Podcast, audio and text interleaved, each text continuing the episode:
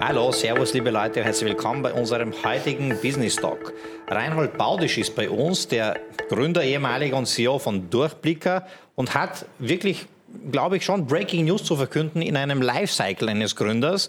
Nämlich, er wird sich aus der CEO-Position zurückziehen und hat einen wirklich tollen Nachfolger gefunden. Super, dass du da bist und wir gehen in diese Themen heute hinein, Reinhold. Vielen Dank, danke für die Einladung. Ähm, wir haben über euer Signing im Dezember berichtet. Mhm. Dazwischendurch ist noch ein Closing von Durchblicker passiert, nämlich am 24. Februar. Closing bedeutet natürlich, wenn dann äh, die gewisse Bedingungen noch einmal eintreten, Investitionskontrolle geprüft wurde und mhm. so weiter und dann der Deal wirklich endgültig besiegelt ist. Ähm, was, was ist da in der Zwischenzeit passiert? Welche Learnings hast du aus dem Closing heraus? Wie war das mit der Investitionskontrolle zum Beispiel? Ja, wir haben, wie du richtig gesagt hast, äh, Mitte Dezember äh, den Vertrag unterschrieben, natürlich unter notarieller Aufsicht. Großes äh, Primborium mit anwesenden Anwälten, Notar und da muss man unterschreiben. Und wobei es ist eh jetzt schon viel kleiner bei diesen Signings als früher. Mittlerweile lassen sich fast alle Leute eigentlich ähm, äh, mit Vollmachten vertreten. Ja. Das heißt, du bist als Gründer, gehst halt optional mit dem Anwalt noch mit, damit er nicht auch für dich unterschreiben muss. Ähm, das haben natürlich wir auch gemacht. Also diesen Moment wollten wir uns natürlich nicht entgehen lassen, sind also zum Signing hingegangen. Dort waren eigentlich eh nur unser Anwalt, der Notar und der, der Anwalt der, der, Käuferseite und alle anderen waren in Vollmacht mitgemeint. Ähm, ja, das Signing da muss man halt dann durchleiden, wo ein 100, 150 Seiten Kaufvertrag dann im Highspeed-Tempo vorgelesen wird. Man muss dann irgendwie so tun, als würde man sich dafür interessieren, weil man kennt ja die Inhalte bereits dieses Vertrags, ähm, leidet dann eben durch und ganz zum Schluss darf man dann endlich unterschreiben ähm, und wieder heimgehen ja? oder was auch immer man dann tut, äh, feiertechnisch. Aber damit, wie du richtig sagst, Signing, es ist noch nicht getan. Das Signing braucht immer auch ein Closing. Ja? Das, beim Closing passiert nichts anderes, als dass im Wesentlichen die vereinbarte Op ähm, ähm, Transaktion dann auch wirklich verbindlich wird. Und verbindlich wird es natürlich auch dadurch, dass du erstens noch einmal das Closing-Memorandum, das sogenannte, unterschreibst. Da werden gewissermaßen aufschiebende Bedingungen, die beim Signing erfüllt wurden. Also was müssen wir quasi noch abarbeiten? Diese Themen äh, wird bestätigt, dass sie abgearbeitet wurden. Und dann, ähm, der wichtigste Teil für einen Gründer ist natürlich, dann passiert auch der Geldfluss. das heißt, man sitzt Gleich beim Closing. Beim Closing. Ja, man sitzt dann auch dort und dann sagt es gegenüber, ja, wir haben das Geld Geld weggeschickt und dann schaust du auf dein Online-Banking und ich musste immer wieder so aktualisieren und aktualisieren und irgendwann einmal schaut ah, Lustig, das hatte ich nie Geldbetrag an. Ja, cool, der, bitte. Ja, dieser, dieser Betrag ist dann üblicherweise, äh, übersteigt dann quasi die übliche Kontobalance ja, und ist natürlich ein sehr erfreulicher Moment und in dem Bereich wird es dann eigentlich erstmals ein bisschen echt. Ja. Habt ihr die Bank vorinformiert, damit sie nicht Panik kriegen, was da für Überweisungen fließen? Ne, ich hatte da sogar ein sehr spezielles Erlebnis mit meiner traditionellen Hausbank. Ich sage jetzt quasi die Marke lieber mal nicht, um denen nicht zu schaden, aber ich war ähm, als Oberösterreicher quasi ähm, bei, einer, bei einer lokalen Bank ähm, und habe den äh, Bankdirektor, den ich seit vielen Jahren kannte, also ähm, äh, ich war dort schon Jahrzehnte Kunde, ich muss sagen, ich muss jetzt schon in der Vergangenheit sprechen, ich bin dort nämlich jetzt nicht mehr Kunde, ähm, habe den Bankdirektor vorinformiert, dass ein größerer Geldbetrag auf ihn zukommt ähm, und dass ich ihn quasi auch sicherheitshalber vorinformiere, damit er sich äh, darauf einstellen kann. Da müssen Banken ja wie viele Dinge prüfen ja. rund um Geldwäsche. Und ich habe zu meiner großen Überraschung wirklich das E-Mail zurückbekommen, lieber Reinhold, ähm, Transaktionen dieser Größenordnung können wir nicht verarbeiten. Bitte überweist das Geld woanders hin. Na. Ja, aber für die Veranlagung stehen wir sehr gern zur Verfügung. Ja, okay, danach dann. Also Privatbank. Also das war wirklich ein sehr lustiges Erlebnis für mich und ähm, ich habe mittlerweile eine neue Bankverbindung, wie du dir vorstellen kannst. Ja. Aber es ging dann damals das, ähm, das Geld einfach woanders hin, zu einer größeren Bank und die konnten das ganz gut verarbeiten und da gab es auch keine Schwierigkeiten. Okay, und am Closing-Tag sozusagen alle aufschiebenden Bedingungen erfüllt. Auch das Investitionskontrollgesetz, die Prüfung war erfolgreich. War das mühsam, war das schnell, war das... Ja, wir hatten äh, zwei aufschiebende Bedingungen Bedingungen und da ging es genau um behördliche Zustimmungen. Einerseits die aufschiebende Zustimmung, die Wettbewerbsbehörden, also okay. in, im österreichischen Fall das BWB, musste zustimmen. Das war noch, ähm, ich glaube, noch vier Wochen, wenn ich es richtig im Kopf habe, war diese Genehmigung da. Schnell. Ja. Und ähm, das war auch vergleichsweise flott. Ähm, war für uns auch insofern entscheidend oder, oder oder auch recht wichtig, weil das war auch der Grund, warum wir bereits mit Signing kommuniziert haben. Ähm, die Prüfung durchs BWB ist nämlich ein öffentliches Verfahren, also da gibt es dann auch wirklich den Eintrag Aha. auf einer Webseite. Hier wird ein Zusammenschluss geprüft. Da stehst dann mit dem Firmennamen quasi SEO-crawlable im, äh, im Internet und deswegen mussten wir auch unbedingt ah. unsere Transaktion mit Signing bereits ankündigen, weil mit Closing hätte es die Problematik gegeben, das kann ja doch zwei bis drei Monate dauern, wenn dann irgendjemand einmal dorthin schaut und ihm auffällt, hey, da gibt es was, dann wäre uns unter Umständen gewissermaßen die Erzählungshoheit abhanden ja. gekommen. Das wollten wir nicht. Und deswegen haben wir auch die öffentliche Kommunikation ans Anfang und ans Signing gestellt.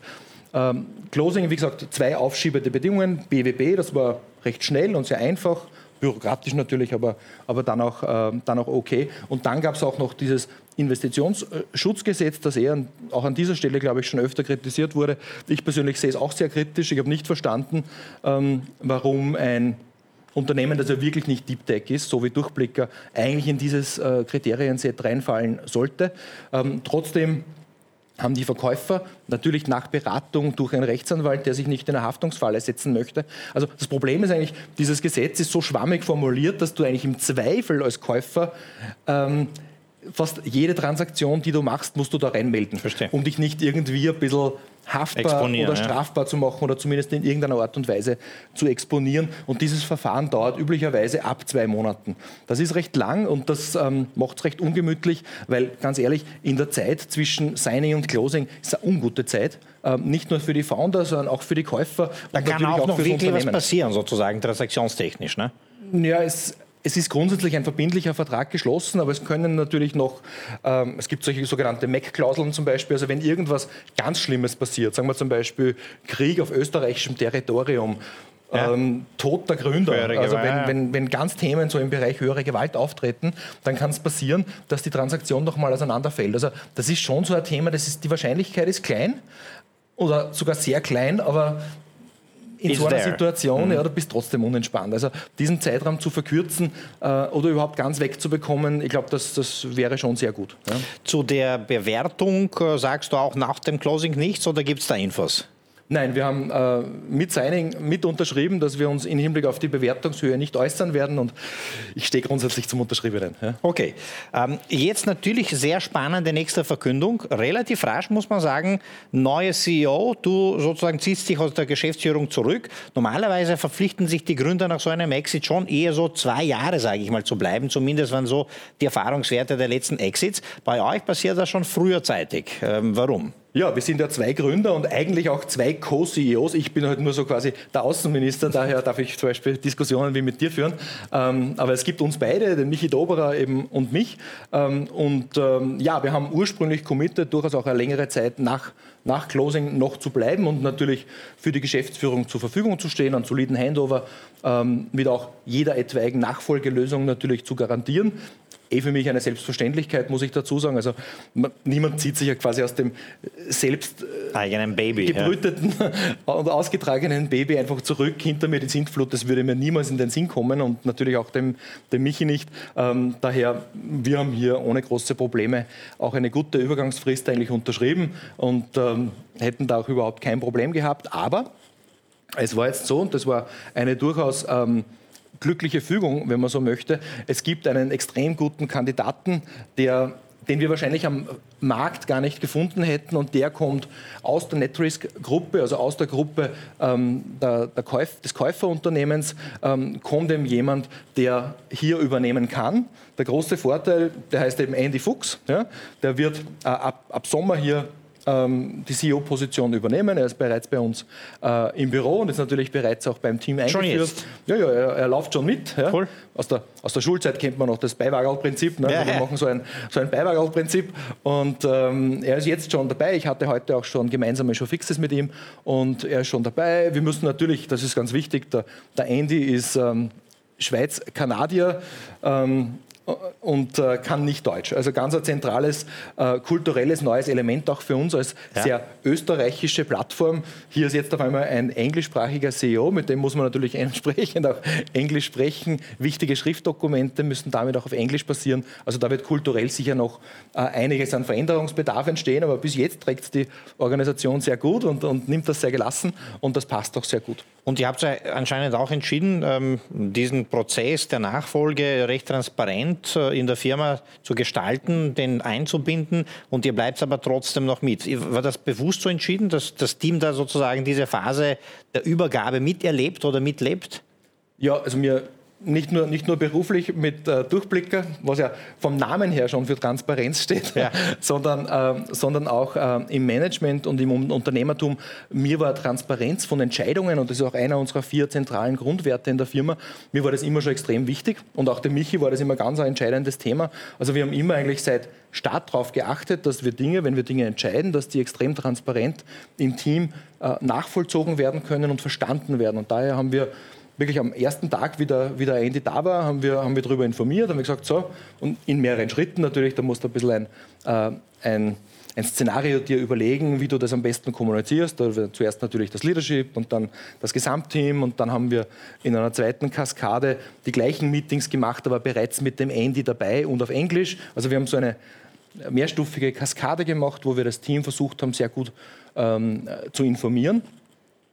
Der Andy ist deswegen so eine, so eine gute und glückliche Entscheidung für uns, weil er, und das ist für uns echt lustig, ähm, er hat vor rund zwölf Jahren in Tschechien eigentlich kannst du sagen, das gleiche Unternehmen gegründet wie Durchblicker, nur dass es nicht Durchblicker AT heißt, sondern ClickCZ. Okay, cool. Und das ist eine Vergleichsplattform, die sich hochgradig, aber nicht nur mit Versicherungen beschäftigt, und der Andy hat als Founder äh, diese Company in Tschechien und in der Slowakei hochgezogen, verantwortet jetzt auch die Unternehmungen der Netris-Gruppe äh, in Tschechien und Slowakei. Und hat, er, er hat er auch den Exit gemacht an denselben?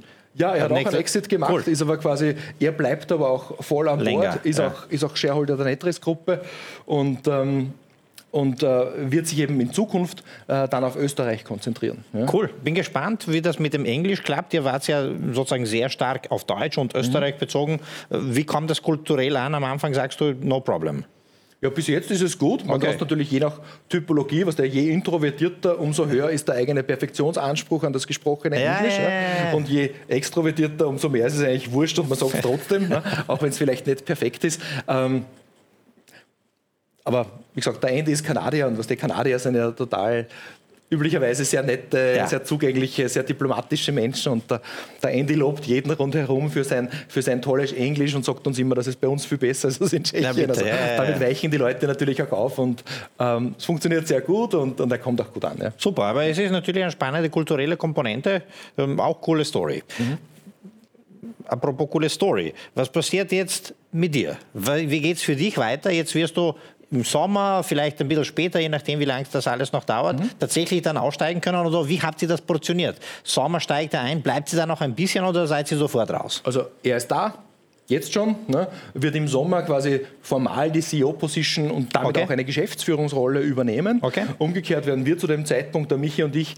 aus der Geschäftsführung zurücktreten. Das heißt, wir werden dann nicht mehr Geschäftsführer aus dem Firmenbuch auch raus. Ja, genau. Wir sind dann einfach aus der Firma auch wirklich raus. Ähm, wann genau das sein wird, das ist noch so ein bisschen von Formalprozessen abhängig, aber über den Sommer wird das passieren. Und äh, der Michi und ich stehen dann bis in den Herbst rein noch zur Verfügung.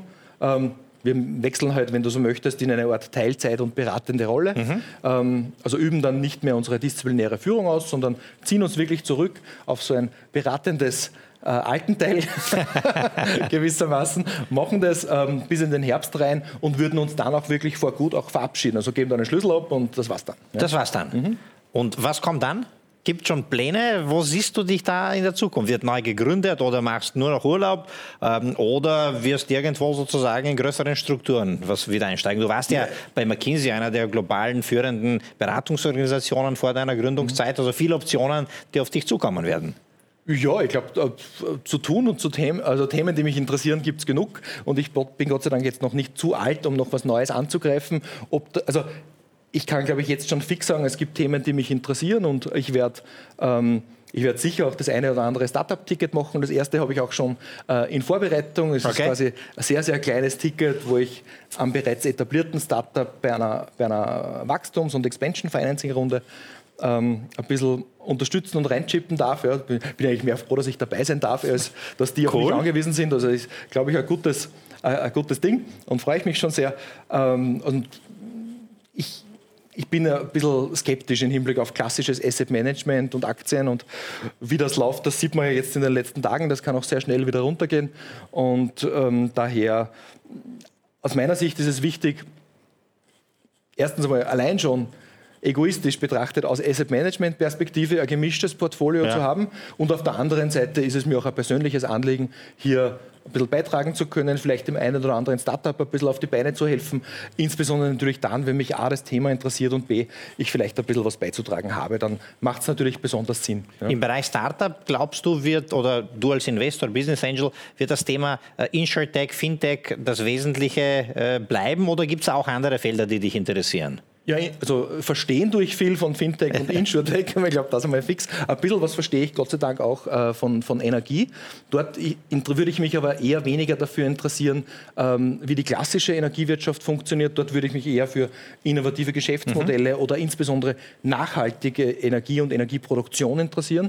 Das ist ein Thema, das uns, ja, wie wir jetzt alle wissen, noch sehr viel beschäftigen wird in der nächsten Zeit. Ja. Ähm, und, und last but not least, aber ich glaube, das ist vielleicht ein, wenn man mich kennt, fast schon ein überraschendes Thema. Ich interessiere mich auch sehr für nachhaltige, aber auch gleichzeitig innovative Landwirtschaft. Cool. Und bin schon sehr gespannt, was da die Zukunft bringt. Ich weiß noch gar nicht, ob ich mal selber wieder was gründe oder ob ich ähm, einfach nur vielleicht dabei bin in einer investierenden oder beratenden Rolle. Das lasse ich mir noch völlig offen.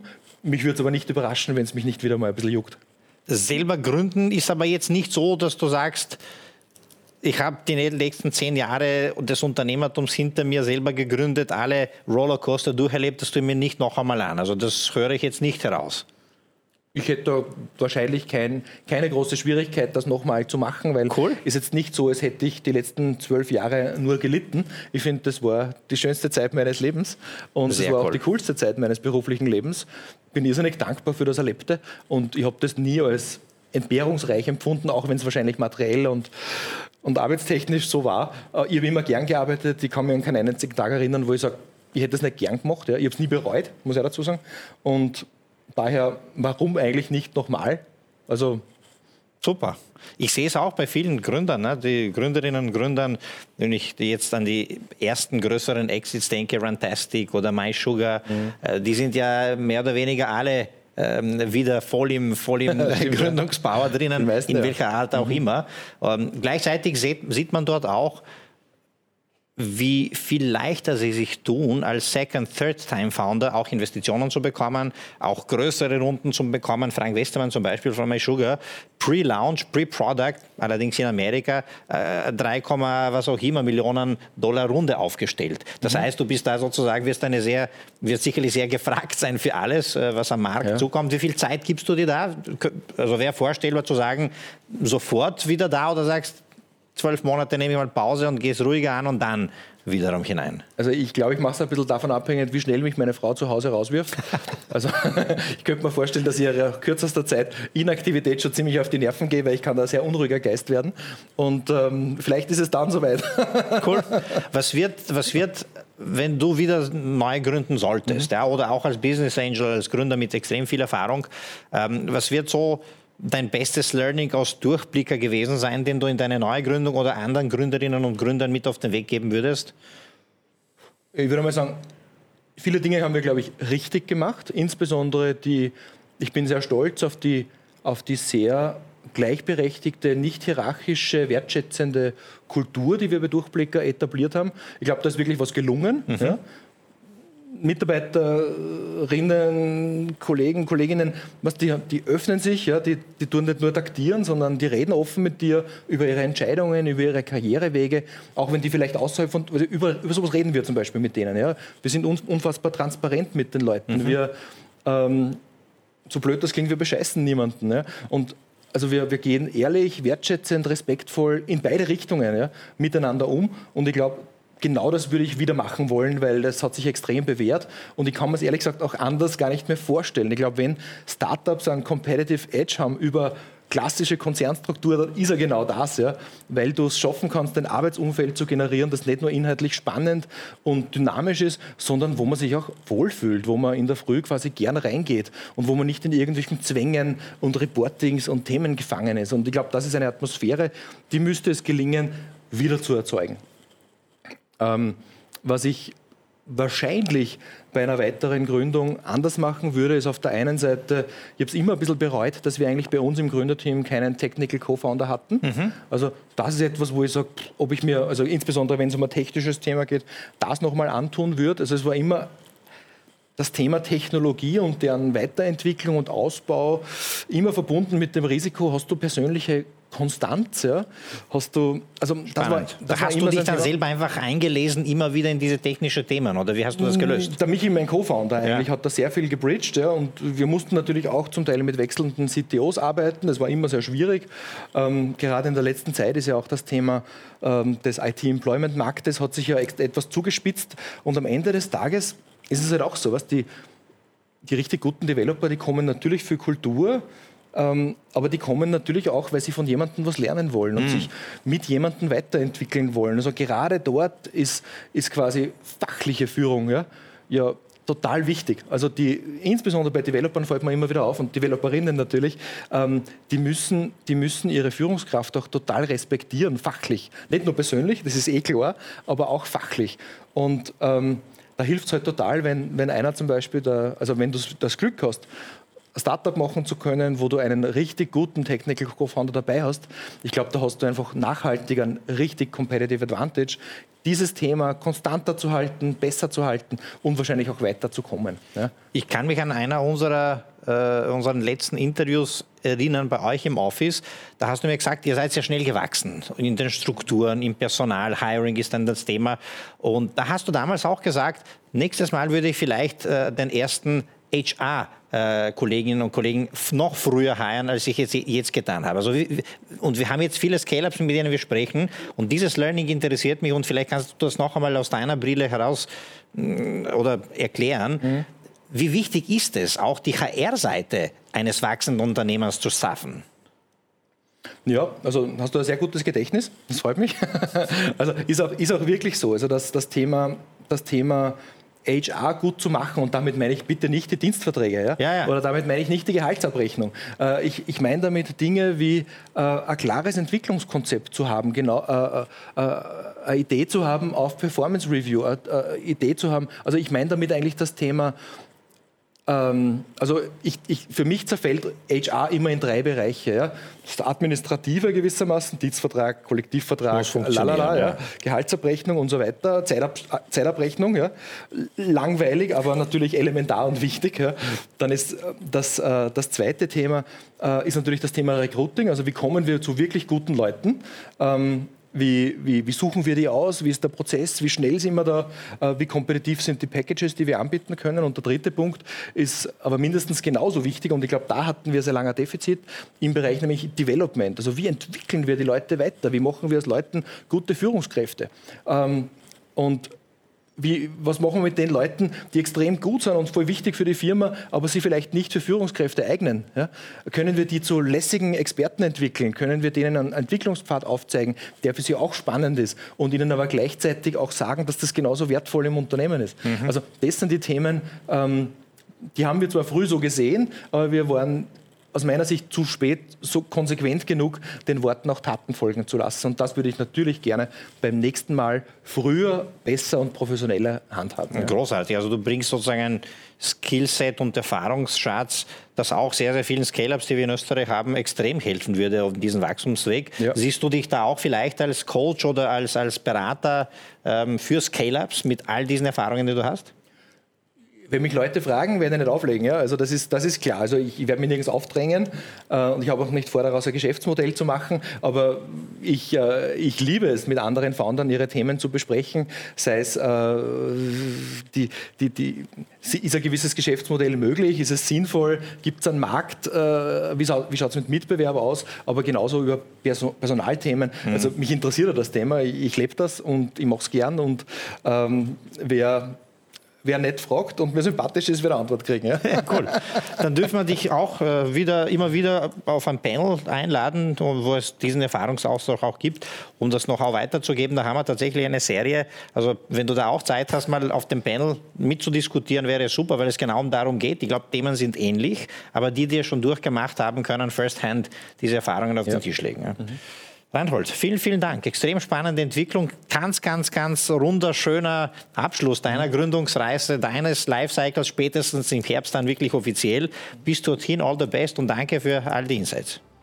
Sehr gerne. Danke, dass ich hier sein durfte. Danke dir, danke euch fürs Dabeisein. Das war Reinhold Baudisch, Durchblicker, CEO, ehemaliger Gründer, der natürlich jetzt viele, viele Optionen vor sich hat. Stay tuned, bin gespannt, was er als nächstes macht. Danke fürs Dabeisein und tschüss.